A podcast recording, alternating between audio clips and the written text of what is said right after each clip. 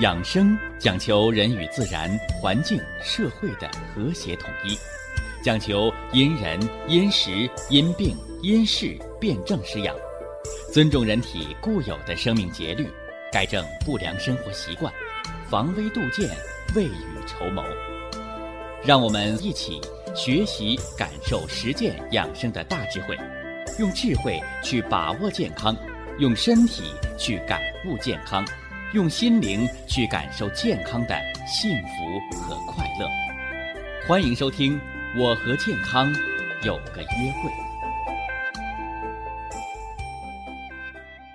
下面有请徐老师讲解博医文化的大智慧，让我们一同感受健康带给我们的快乐。好，下面有请徐老师。徐老师，您好。收音机前广大的听众朋友们。大家好，欢迎各位啊，来继续关注和收听咱们的养生健康论坛。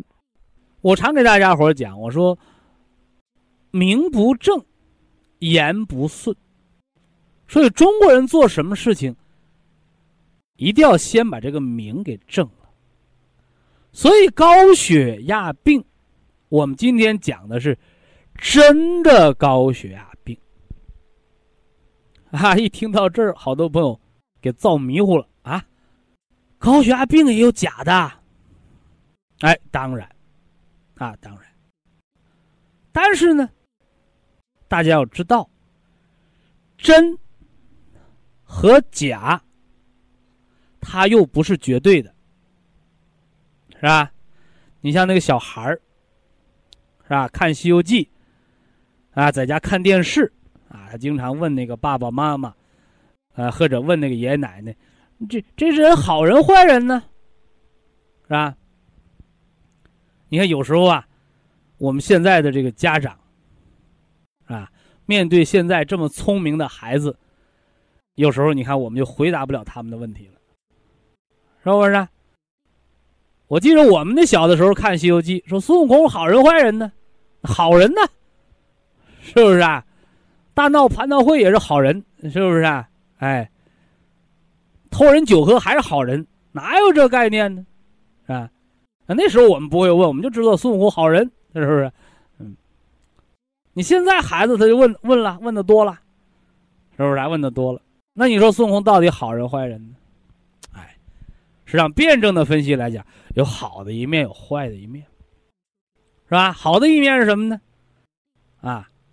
惩恶扬善，是不是？这孙悟空降妖除魔是好的一面，是吧？有坏的一面呢，坏的一面作呀，是不是啊？你欺负这个，欺负那个，以强凌弱，是吧？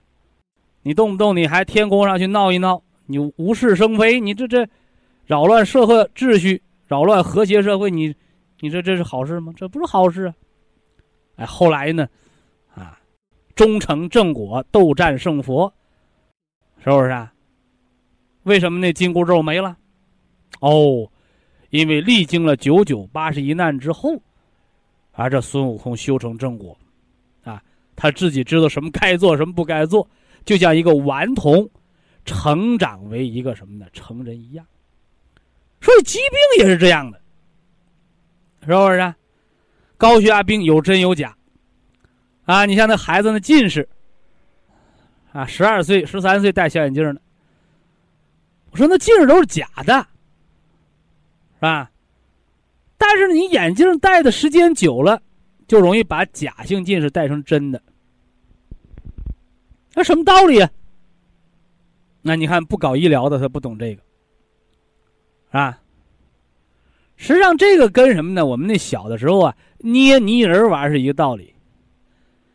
那个泥呀，捏泥人你是捏孙悟空，捏猪八戒，软的时候你捏什么都行，捏完了你放那等干了，你说我再改吧，你改不了了。你要放窑里烧，烧成瓷儿的，那更改不了了，对不对？哎，所以孩子在十四周岁之前，十四周岁之前，是吧？如果我们再刨根问底儿来说。女子二七十四，男子二八十六，是吧？在进入这个青春期之前，眼睛的发育尚未成熟，他有自我调节的能力。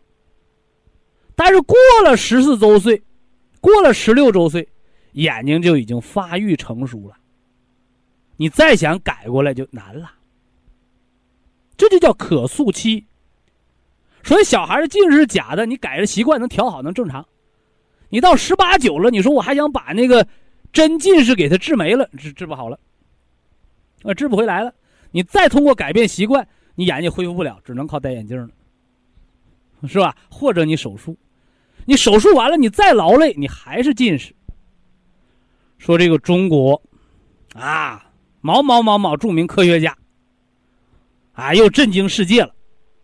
啊，发现了天然的胰岛素，啊，填补了糖尿病治疗的空白，啊，好多糖尿病患者看到这个消息，眼睛又一亮，哎呀，糖尿病又有救了！我告诉你，你又上当了，是不是？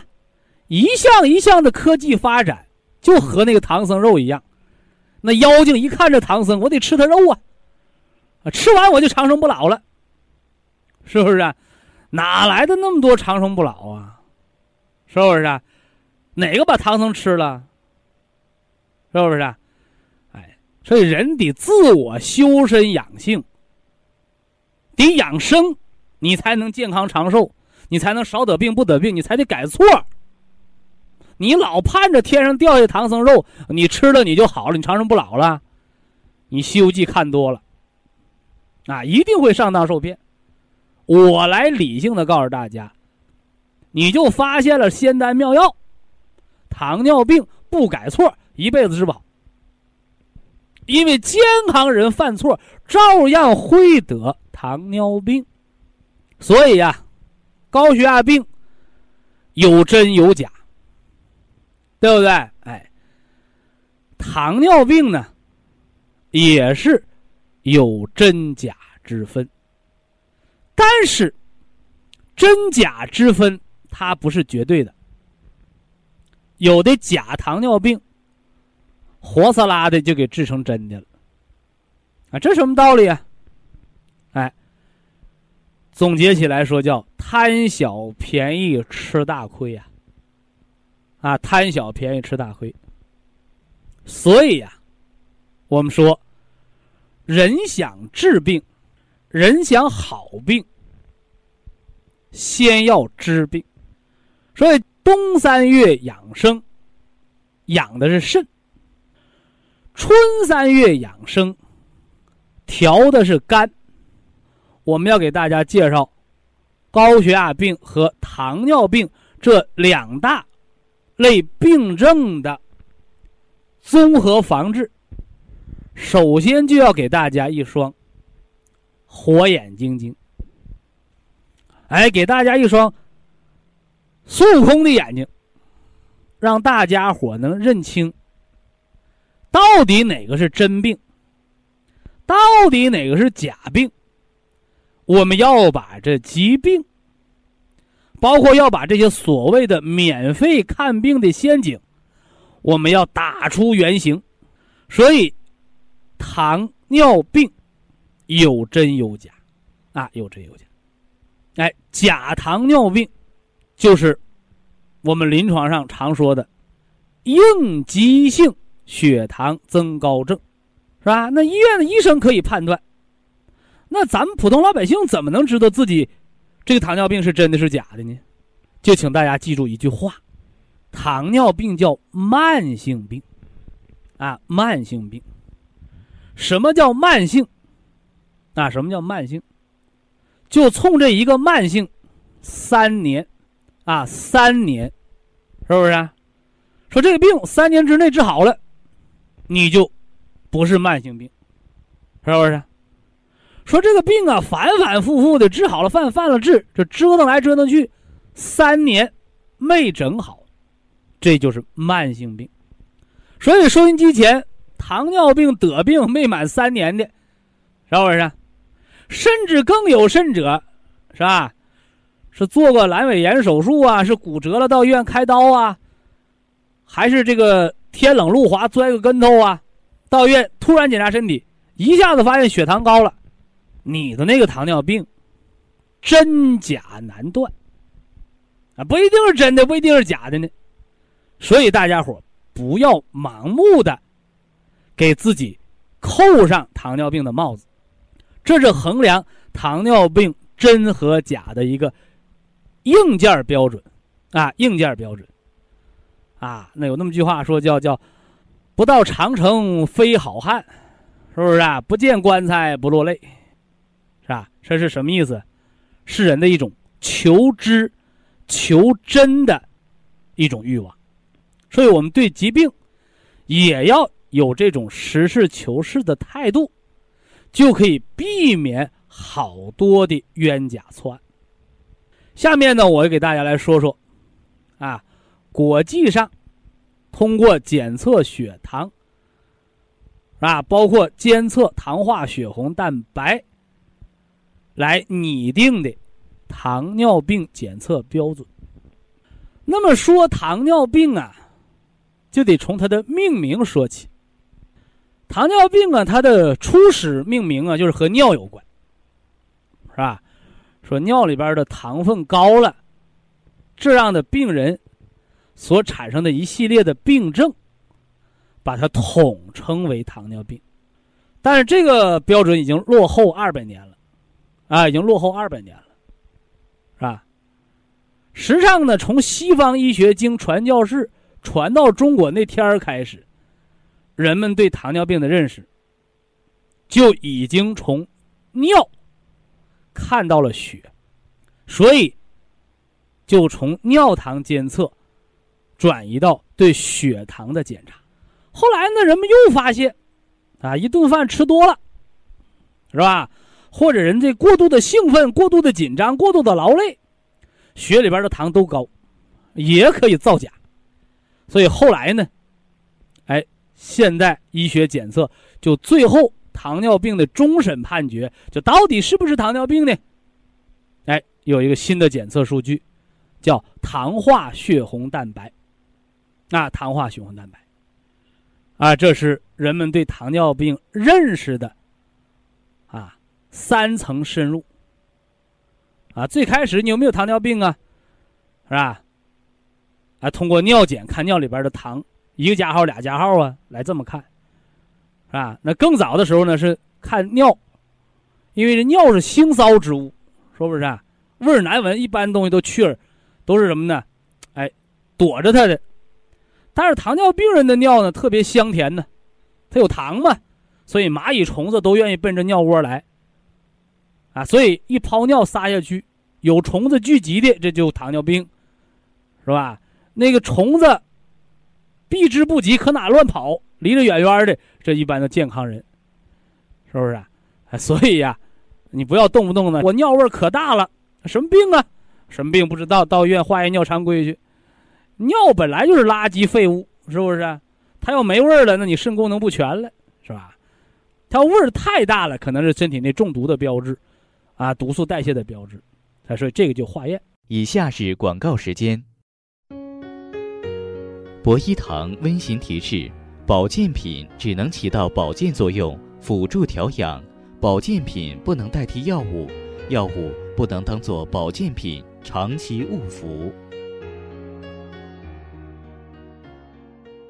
糖尿病啊，现代医学讲啊，分成了一型、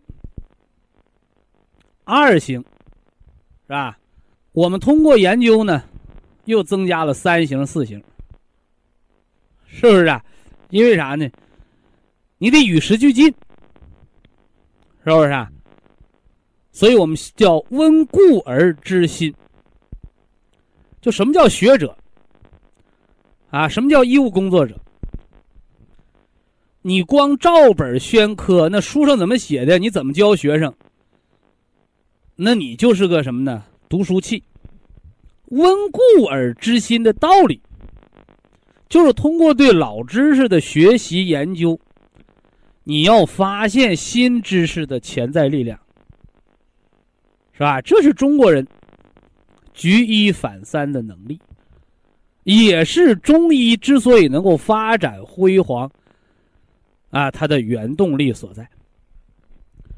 呃，糖尿病的这个这个诊断标准我就不多说了啊。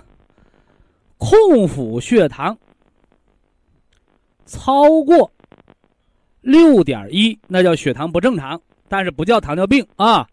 六点一以下的属于正常血糖，低过三点八的叫低血糖，超过七点八的就叫糖尿病了。这是空腹的血糖标准，是吧？那么餐后呢？餐后两个小时，是吧？高过十一点一，啊，是糖尿病的诊断标准。我今天呢，重点的给大家说说这个糖尿病分型。通过咱们介绍糖尿病分型，希望我们这个啊非常庞大的这个糖尿病人群，是吧？你能够给自己准确定位，啊。就你知道你这病病到了什么历史阶段？一个二十年糖尿病的病人，二十年糖尿病的病人，他告诉我，是吧？说他的肾很好，一切指标都正常，是吧？我这个人呢，不是说你没病，我偏得给你看出病的那大夫，看完了病好，我让你花钱买药，我不是那样的大夫。但是我这个人呢，就一定要要病人。你得心服口服，是不是？你得有自知之明，是不是？你糖尿病得了二十年，都到了并发症高发期了，他告诉我他肾全正常，我说你那是指标正常，是吧？老太太开始有点不服气，后来在他后续的问到的问题当中，证明了他的肾已经危在旦夕了。那有的人就不理解了。肾功能正常，没有肾衰，没有尿毒症，怎么肾还危在旦夕了呢？这第一条，老太太耳朵聋；第二条，牙齿松；关键的是第三和第四。早晨起床眼泡肿，是不是？晚上睡觉夜尿多不说，小便把不住门，打个喷嚏尿裤子。我说你再往前一步就是肾衰，所以大家一定要知道。理论联系实际呀，啊，理论联系实际。就这个糖尿病为什么列到了危害人类生命健康的杀手的黑名单里头了呢？为什么呢？它为什么是杀手呢？它伤人。这个糖尿病怎么伤人？你别把糖尿病想那么可怕，你要啊摘下眼镜，摘下那个有色的眼镜。糖尿病就是血糖高呗，是不是？血糖高就好比什么呢？好比你那自行车链子不上油，它就生锈，锈的年头多了，那链子就折了。血里边糖分高，它就粘，粘了血管它就堵。你说先堵粗的，先堵细的，一块都是堵。啊，一块都是堵，是不是？但是细的更容易堵死，所以糖尿病它的小血管损害，大家伙知道的是眼底出血、末梢神经炎。那大家伙不知道的，并不代表没有，它也随时存在。肾动脉损害、脑动脉损害、心脏冠状动脉损害，所以糖尿病归根结底来说就是血管损害。那高血压病的归根结底，它也是血管损害。所以人的生命健康，就是血管健康。所以大家要明白这个本质性的问题啊！哎，那下面呢，我给大家来区分糖尿病四大类型啊，四大类型。这一型、二型呢是国际标准了，是不是？老百姓都清楚，我就不多说了，是吧？所谓的一型糖尿病叫胰岛素依赖型，不打针儿治不了的。这二型糖尿病呢叫胰岛素非依赖型，不用打针吃点药还能维持的，是吧？这是国际标准。我带领大家学习养生，我就愿意甩掉那个水分老干的给大家说，那么一型糖尿病和二型糖尿病的干的是啥？是吧？有的朋友说一型重，二型轻，没错。啊，没错。所以我们总结起来就是人的胰岛素，一型糖尿病叫什么呢？叫罢工，不干活了，坏死了，是吧？这个二型糖尿病呢，吃药还能分泌点就说明你的胰岛素得搁鞭子抽才能出来，叫啥呢？叫消极怠工。啊，消极怠工。所以这个时候，我们就要给大家解释一个问题：说糖尿病打针好还是吃药好呢？告诉大家，别管一型糖尿病和 L 二型糖尿病，打胰岛素不伤身体，缺啥补啥。吃药，吃药补充不了胰岛素，而是加重胰岛负担，增加胰岛素的释放。所以，有的朋友说：“哎呀，我得糖尿病，我先吃药，吃药不行，我再打针儿。”那就等于啥呢？就等于你那鞋破了，你不补，等它露脚丫子穿不了了，你再买双新鞋。鞋破了，你可以买双新的。胰岛素坏死了，谁给你配新的？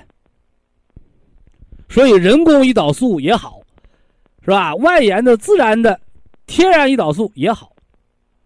啥都不敢自己生产的，知道不？一个妈生俩儿子长得还不一样呢，一个脾气好，一个脾气坏，一个长得高，一个长得奶，那还是一奶同胞呢，是不是？人家左右腿他还不一边长呢，对不对？哎，所以什么东西它也不如自然的、天生的好。所以告诉大家，如果来比较说糖尿病是打针好还是吃药好？打胰岛素比吃药好。如果你偏要问我打胰岛素好还是自己的好，我告诉你，不得糖尿病最好。所以这是人们养生的终极目的，不是说靠吃药、靠打针、靠吃保健品，而是要靠自己。靠自己什么呀？靠你家坐家里看看着房八掉馅饼啊？不是的，靠你学习知识，掌握自己的。健康命运靠你的元气，靠你的五脏六腑的自我协调能力，靠天地自然的和谐统一。所以靠谁呀？哎，这位大家要明白啊。这糖尿病的一型和二型啊，那说说三型和四型啊。你现在教科书你翻，你翻不出来三型四型糖那书没有。他怎么没有呢？啊，因为你看的书都是一百年前写的，是吧？改版了也是三十年前、二十年前写的，他跟不上我这个速度。呃，糖尿病的三型叫胰岛素抵抗型。胰岛素抵抗型糖尿病是啥呢？吃药是指定不好使了，打胰岛素呢也不管用了，这就是三型糖尿病，叫胰岛素抵抗型，是不是啊？所以糖尿病一型比二型重，是不是坏死了吗？那么三型比一型还重，为什么呢？因为它是胰岛素抵抗，打了针都不管用的。那么临床上的病人往往是一边打针一边吃药，但效果甚微。那么中医告诉你，胰岛素抵抗型是糖尿病晚期，啊，是肾经大亏，是糖尿病肾病的信号。所以要补肾调脾，啊，这是调理方案，啊，一定要把肾带上磁疗脚，养肾是关键哦。哎，这是三型啊。那四型呢？第四大类型呢，我把它叫假性糖尿病，假的，或者叫一过性糖尿病、暂时性糖尿病，都中，啊。那么这个糖尿病和前面的一型、二型、三型来比，它就是最轻的，啊，它是最轻的，是吧？打个比方啊，啊，说有老爷子高兴了，大发劲儿了，脑梗了，到医院一检查，好家伙，脑梗、糖尿病，哎，老爷子家里亲属儿子这就就不乐意了，这原来没糖尿病啊，没糖尿病，现在不有了吗？假的，啊，这时候你要理性啊，这假的，又得脑梗又得糖尿病了，不是的啊，都不是的。这个是因为得脑梗对身体造成一个疾病的打击创伤之后，而形成的一个反应。你包括病人中风啊、骨折呀、手术后啊、严重的惊吓、恐惧、刺激，说这些不但引发人的血压波动，也会引发人的代谢紊乱、胃肠黏膜充血。这些应激环境条件下引发的血糖的暂时升高，叫应激性血糖增高。所以，这是糖尿病现代医学、现代医学水平条件下所认知的这么四大类人群。后两型、三型、四型是我给加上去的，一型、两型是大学生教科书里写的。所以，我们现在看来，糖尿病。一波三折啊！注意啊，一型糖尿病叫胰岛素依赖型。跟大家讲，我现在说话的速度啊，的确比十几年前是慢多了。原来给大家讲课讲知识，我自己讲个痛快，也 就不管大家听没听明白。现在不行啊，咱们说话就为了让大家明白，是吧？所以呢，有时候有些知识。要翻来覆去的讲，就是为了照顾大家记性不好的。你看，我现在又拉长了声，放慢了速度讲，干啥？让你写呢？你看看，你看，默契，对不对？你看有些老哥哥、老姐姐、老听众，那笔和纸都写上了，开始写了，一二三四，你都写上了，对吧？哎，所以我放慢速度，就让大家用烂笔头，好脑瓜不如烂笔头啊，是不是？啊你看，平时我讲课没有教案，但是我平时身上老带个小本是吧？听新闻呢，听广播呀，看报道啊，是不是啊？包括接触病例啊，啊，接触病人有什么事儿，哎，我拿本记上，是不是啊？不是记性不好，是事儿太多就容易给忘了，是不是？哎，包括有时候想到什么了，马上把它写下来，是吧？好了啊，第一个糖尿病一型。胰岛素依赖型，必须得扎针儿的，因为胰岛素不分泌了。二型糖尿病，非胰岛素依赖型，胰岛素分泌的少，打针补是更好的。你偏要吃药让它增加点分泌也能管，但是吃药不如打针好，别怕麻烦啊，因为吃药时间久了伤肾。特别在西方医学看来，糖尿病吃一辈子药。你三年两年肾能熬得住，你十年八年、十年二十年，你再上了岁数，肾熬不住，肾衰了，糖尿病就没救了哦。哎，明白这点这是二型。刚说的三型，就叫胰岛素抵抗型，是不是啊？它不是依赖了，你打上都不好使了，你不打那就更要命了，是吧？依赖型，这是最重的啊！你看一型重。二型轻，三型共重，四型最轻。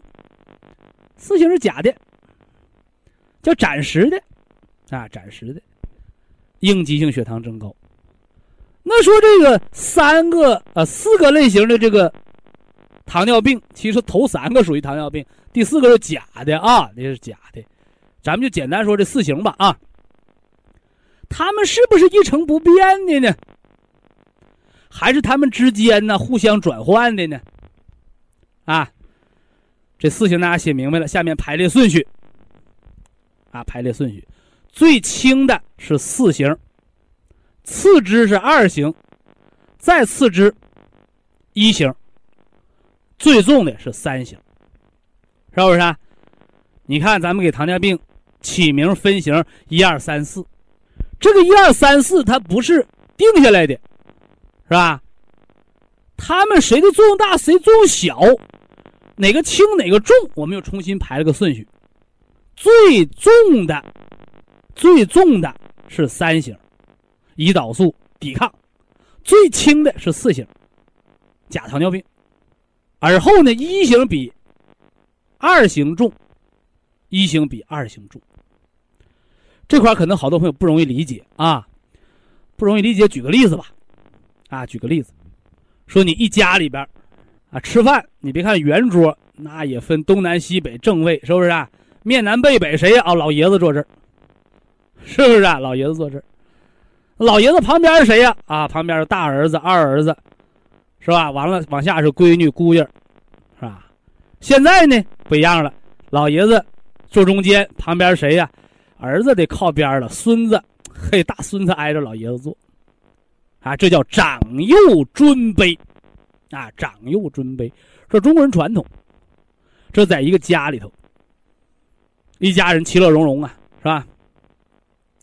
那到了一个国家呢？到了一个国家呢？是不是还是这一大家子人？是吧？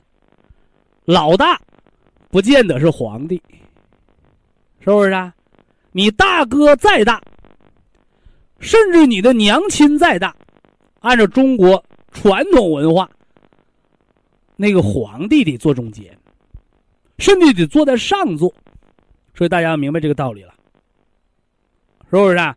兄为长，父为尊，这在家里头，是吧？你在国家呢，家有千口，主事一人，是不是？你就是皇上他妈，你皇上他大哥，对不起，皇上上座。哎，这就和我们五脏一样，是不是？五脏六腑当中，谁的贡献最大？是不是？大家伙都知道，肾脏啊，是吧？肾是人的先天之本，主人一身之阴，主人一身之阳啊，那权力大的去了，是不是？有肾在人能活，无肾在人命活不了了。你，但是肾不是君主，肾是坐将之官，顶多是个科学家，是不是啊？有曹操之功，是吧？但他不是皇帝。谁是皇帝啊？心脏。心脏为人的君主之官，所以糖尿病的这个四大类型：一型、二型、三型、四型，这只是它的代号。那么它的轻重缓急，刚才我给大家排顺序了。所以今天的知识很多很杂，但是只要你今天把这糖尿病四个类型对号入座了，另外能够把它的大小顺序排明白了，你今天这课没白学。以下是广告时间。博一堂温馨提示：保健品只能起到保健作用，辅助调养；保健品不能代替药物，药物不能当做保健品长期误服。元气这个东西，是我们先天与生俱来的，啊，是父母爹娘给的，是吧？后天吃药。是绝对补不进来的，所以元气可以养，不可以补。这个可以养，就是告诉大家可以调养，是吧？吃饭、睡觉、走路，蓄积生化元气。破人纲都是从细胞核提纯出来的，补的是人的细胞的核的能量。自然而然养的是元气之阳，叫元阳之气。所以，蒲仁康养元气，它补的是阳。那么，元气如何的调养？吃饭好，睡觉香，走路还要有精神，气血调达，元气自然而然就把它养固了。当然，啊，元气的调养还需要好的心情。那么元气不可补，啊，你不要看好多药上都写着大补元气、大补元气，我告诉你叫大耗元气。所以元气没办法无中生有，所以所有补元气的药不叫补，叫调。啊，调兵遣将的调。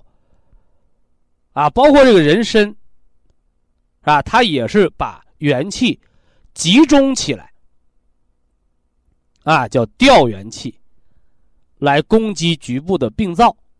所以独参汤活命，不是参把元气给补了，独参汤活人命，是独参汤能够把元气集中起来，冲开任督二脉。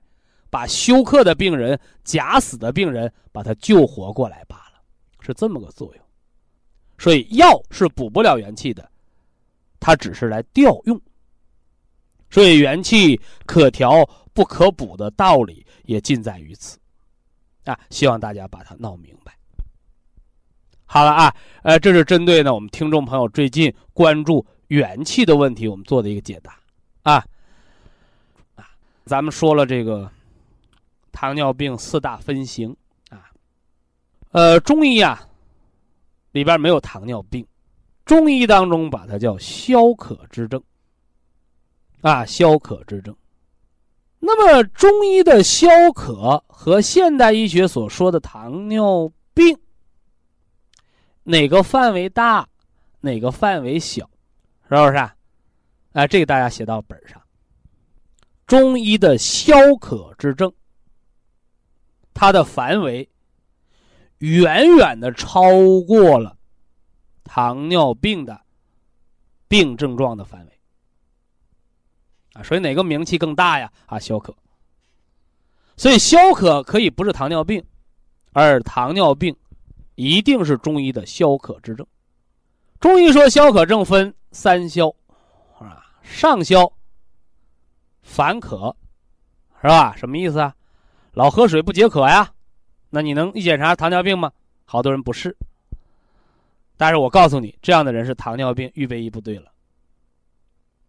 所以平时不喝水的人不知道渴的，和那个老喝水也不解渴的，您不是糖尿病，但是是消渴，是糖尿病预备役部队，是不是？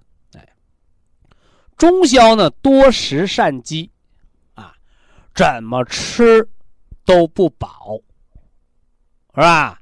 还有的人是见饭不知道亲，是吧？几顿不吃不知道饿。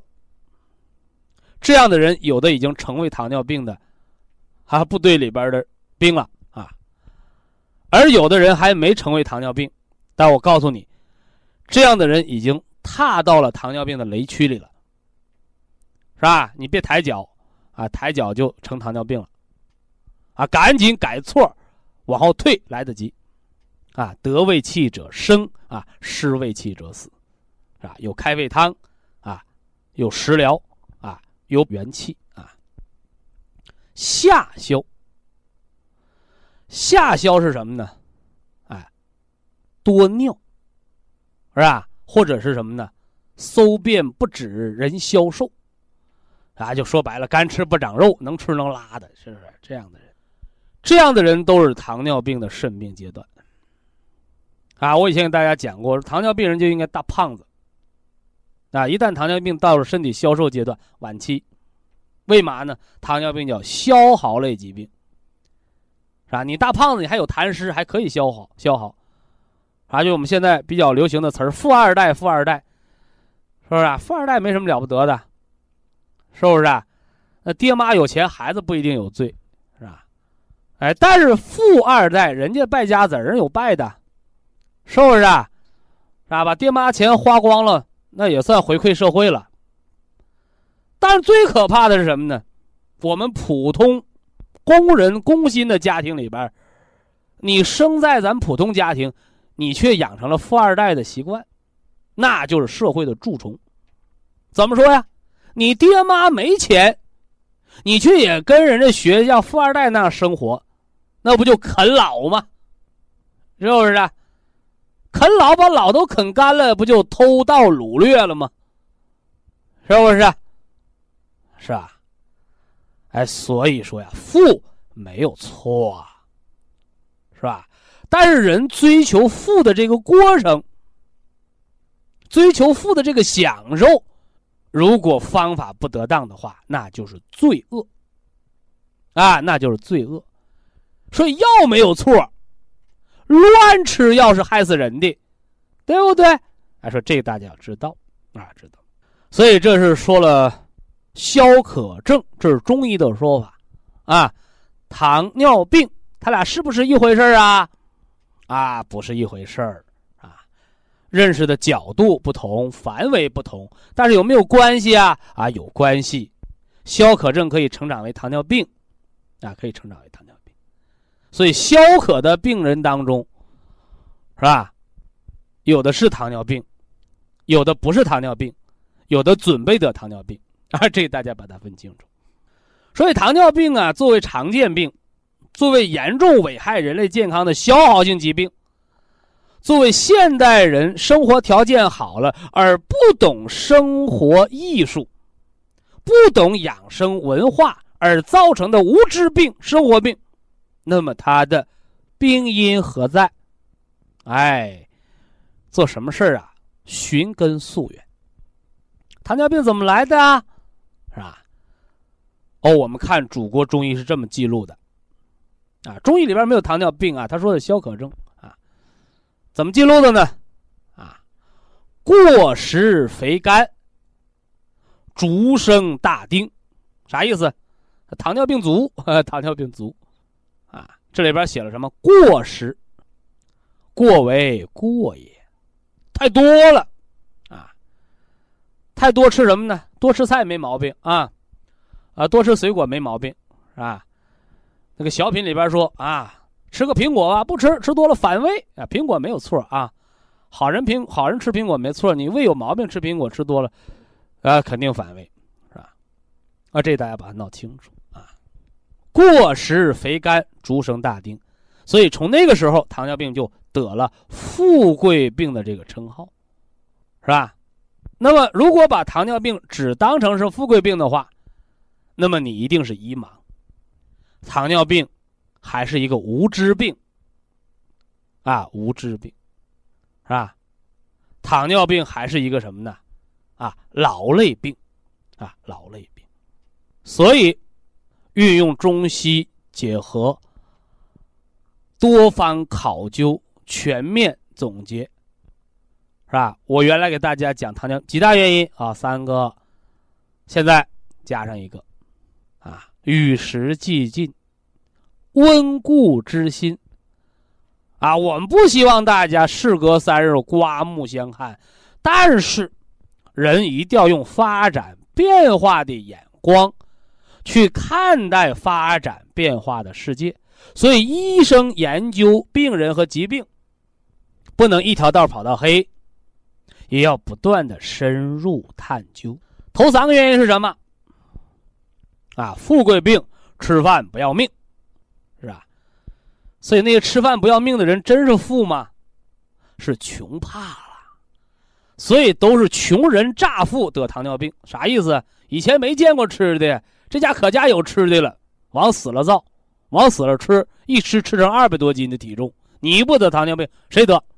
是不是？哎，所以富贵病不是说真的，呃，你富没富，有没有钱，不是的。穷人乍富，啊，管不住嘴的，猛进吃的啊，这叫吃饭不要命啊。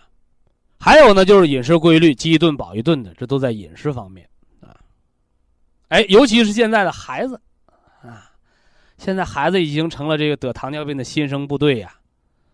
那么，小孩的零食这些小食品啊，膨化食品，已经成了造糖尿病的一个。很重要的因素，啊，我们孩子现在好多孩子只吃零食不吃正正餐呢，这都容易得糖尿病，啊，还有呢，说孩子都有点晚了，现在的孕妇食品，怀孕狂补，是吧？你看原来医学研究叫巨大胎儿，生下孩子满十斤的，长大了都容易得糖尿病，所以这时候你研究糖尿病是不是先天的？这个先天的不是你爹得没得，你妈得没得？而是你怀孕的时候，母亲怀孕的时候过度进补，生下个十斤重的孩子，这孩子就是先天糖尿病的体质，这回明白了吗？啊，有的人不理解啊，啊，父亲没有糖尿病，母亲没有，怎么还说遗传呢？那和遗传没有关系，但确实是先天。为什么生下来就十斤的胎儿，你就具备了先天得糖尿病的基因了？说那怎么办？有苗不愁长，将来你瘦下来还行。你要是不瘦下来，继续发展下去，糖尿病。所以这是糖尿病的吃，啊吃啊饮食调节非常感谢徐正邦老师的精彩讲解，听众朋友们，我们店内的服务热线零五幺二六七五七六七三七和零五幺二六七五七六七三六已经全线为您开通，随时欢迎您的垂询与拨打。客服微信号：二八二六七九一四九零，微信公众号搜索“苏州博一堂健康管理中心”。下面有请打通热线的朋友。这位朋友您好，您好，您好，请讲。呃，我是那个抚顺的听众。抚顺的，嗯。啊，对，我原来有的症状，嗯，都减轻了。嗯。但是，啊，现在还有就是症状叫外在的现象，是吧？脏腑是内在的根源，哎。我们中医研究脏象，就是让你把外在的症状现象和里边的脏腑元气的病根儿把它对照上啊。啊，对。哎，是啊，说说今天问题啊。啊，行，我那个就是呃，在一年之前吧，嗯，得了那个肺结核。肺结核。那都是旧社会的病了，你怎么还能得上呢？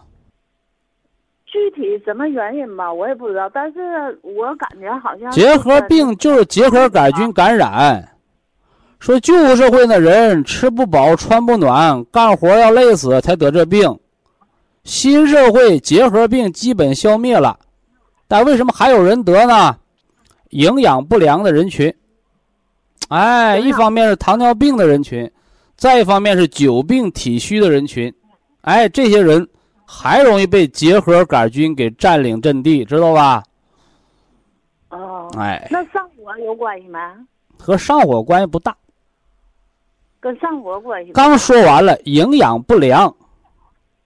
啊，什么叫营养不良？就是糖尿病，控制饮食是吧？天天运动，瘦的瘦的跟麻杆似的，皮包骨头，得糖尿病。还有慢性病人群，久病体弱，把元气消耗了，他也得糖，他也得这个结核病。结核不是生气，结核它是感染，叫结核杆菌，明白吗？这结核菌它是细菌，找谁？就找肺的免疫力弱的人。啊，那要是免疫力上不来的话，那免疫力上不来，你你自身就不具备杀菌的能力啊。你就是打针把菌杀完了。你免疫力上不来，那菌还找你啊？所以叫打铁还需自身硬嘛，对不对？对对对。哎，所以那为什么孩子感冒？那有的孩子哪次感冒都能挨上，那有的孩子从来不感冒。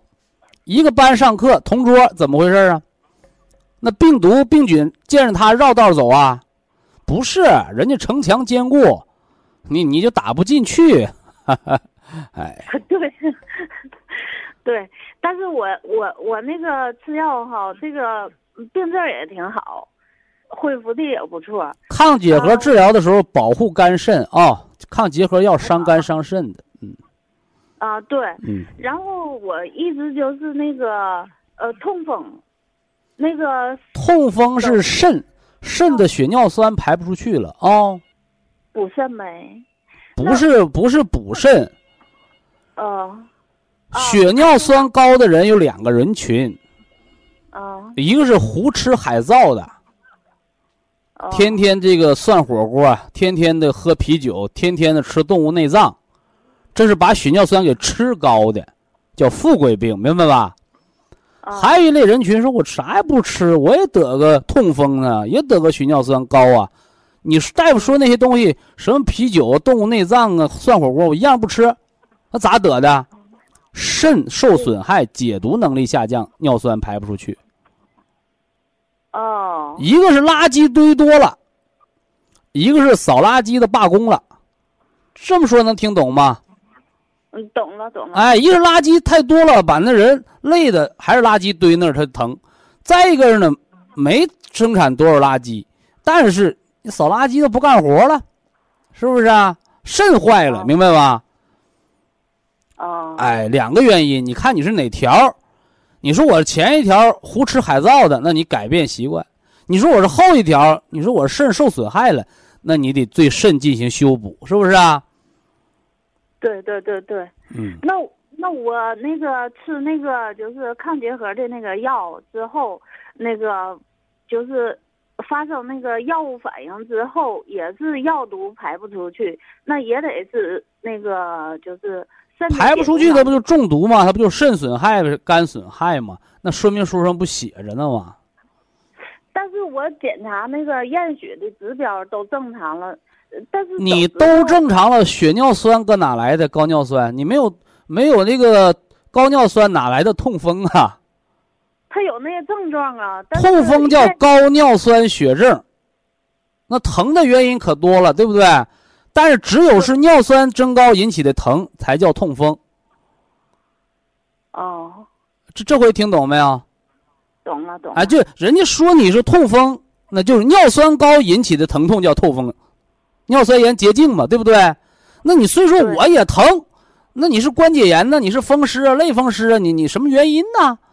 那不是尿酸高的就不叫痛风吧？哎，这么说够明白不？这么说，够明白哎够明白，所以血尿酸高怎么办？利尿，玉米须的冬瓜皮熬水，是不是啊？啊再一个怎么着啊？加上那硒，硒酵母，啊硒酵母加上这个这个什么呢？加上这个复合维生素，你这个来修补一下，促进排毒嘛。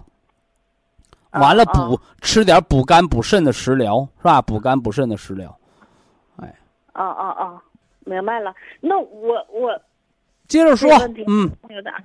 那个那个，我要是药停了的话，是不是这种病症就能三个月到半年，慢慢地就是你抗结核药停完了，抗结核药遗存下的药毒三个月半年排干净了。啊？那明白了。哎，就像这块儿干个化工厂，化工厂停产了，化工厂黄了，你说它化学污染不得三十年、五十年能去掉啊？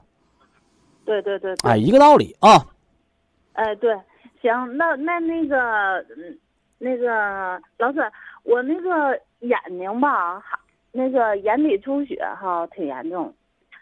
然后眼底出血不要到眼科去看，那到哪科啊？心脑血管病科，心脑血管。因为你眼底出血，你到眼科他就给你打激光呗，用他的话给你焊上，给你止血，对吧？对呀、但是你要明白啊，眼底动脉、脑动脉、心脏的冠状小动脉，他们的血管是同年龄的，他们都哦一个班儿同学。你那面眼底血管动脉硬化到出血程度，你那面的脑动脉和心脏动脉也容易有梗塞。哦。哎，这是中医的闻其一而知其二三。你这面搁眼科忙活呢，那面脑梗了，那面心梗了，眼科大夫能治吗？所以说，不要头疼治头，脚疼医脚的话儿就在这儿放着呢。啊，就是眼科只能给你治眼睛，他还摁下葫芦起了瓢，治不好。而你只有经过心脑血管病科的大夫全面的抗动脉硬化，眼底出血止住了，不再复发，那面防脑梗、防心梗。啊、啊，对。就是眼底出血不是单纯的眼病，啊。因为世界高血压病协会、美国高血压病联合会以什么？以眼底动脉的硬化程度来判断动脉硬化，来判断全身血管的硬化程度。那是个标志，就你不要认为它就是眼睛的事儿，那不是啊，你看不着的，其他部位都有。哦哦哦！哎，完了吃止血方，眼睛那个配点那个蓝莓是吧？修复小动脉的啊。啊啊啊！啊，行，那个我我还有一个问题，嗯，就是我父亲吧，那个手脚干裂的，就是像小刀似的，把那个就是床床上铺的那个床单都给嘎的像小口似的。老爷子多大年纪？那个六十九，才六十九，不到七十呢。拿那个红花，啊拿红花了，拿红花，嗯还有那个香蕉皮，啊或者你先用香蕉皮熬水，把香蕉皮熬黏了，煮黏了，知道吧？嗯完了，把它晾温了，晾凉了，别添凉的，添完凉水该卸了，是吧？哎哎，就熬熬燃了，叫熬黏了的香蕉皮磨手磨脚，那干裂呢就能软化。但这个呢哦叫治标，等它软化了，你再坚持用红花泡脚、泡手，红花和着艾叶，啊，就是手和脚的干，为啥干？缺水呗，缺水、缺血。缺缺血啊，啊对，缺血那人是水，这人是花花木啊，你浇点水就得了。你手和脚皮肤的滋润得血带着水才能来，水分是血送过来的，对不对？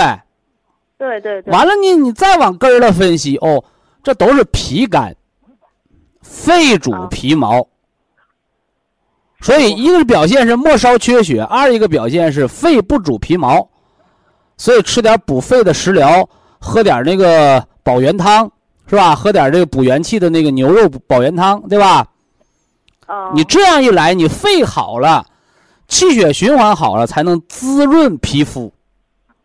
不是你外边抹什么凡士林呢，你抹什么药膏能解决的，是里边往外滋润。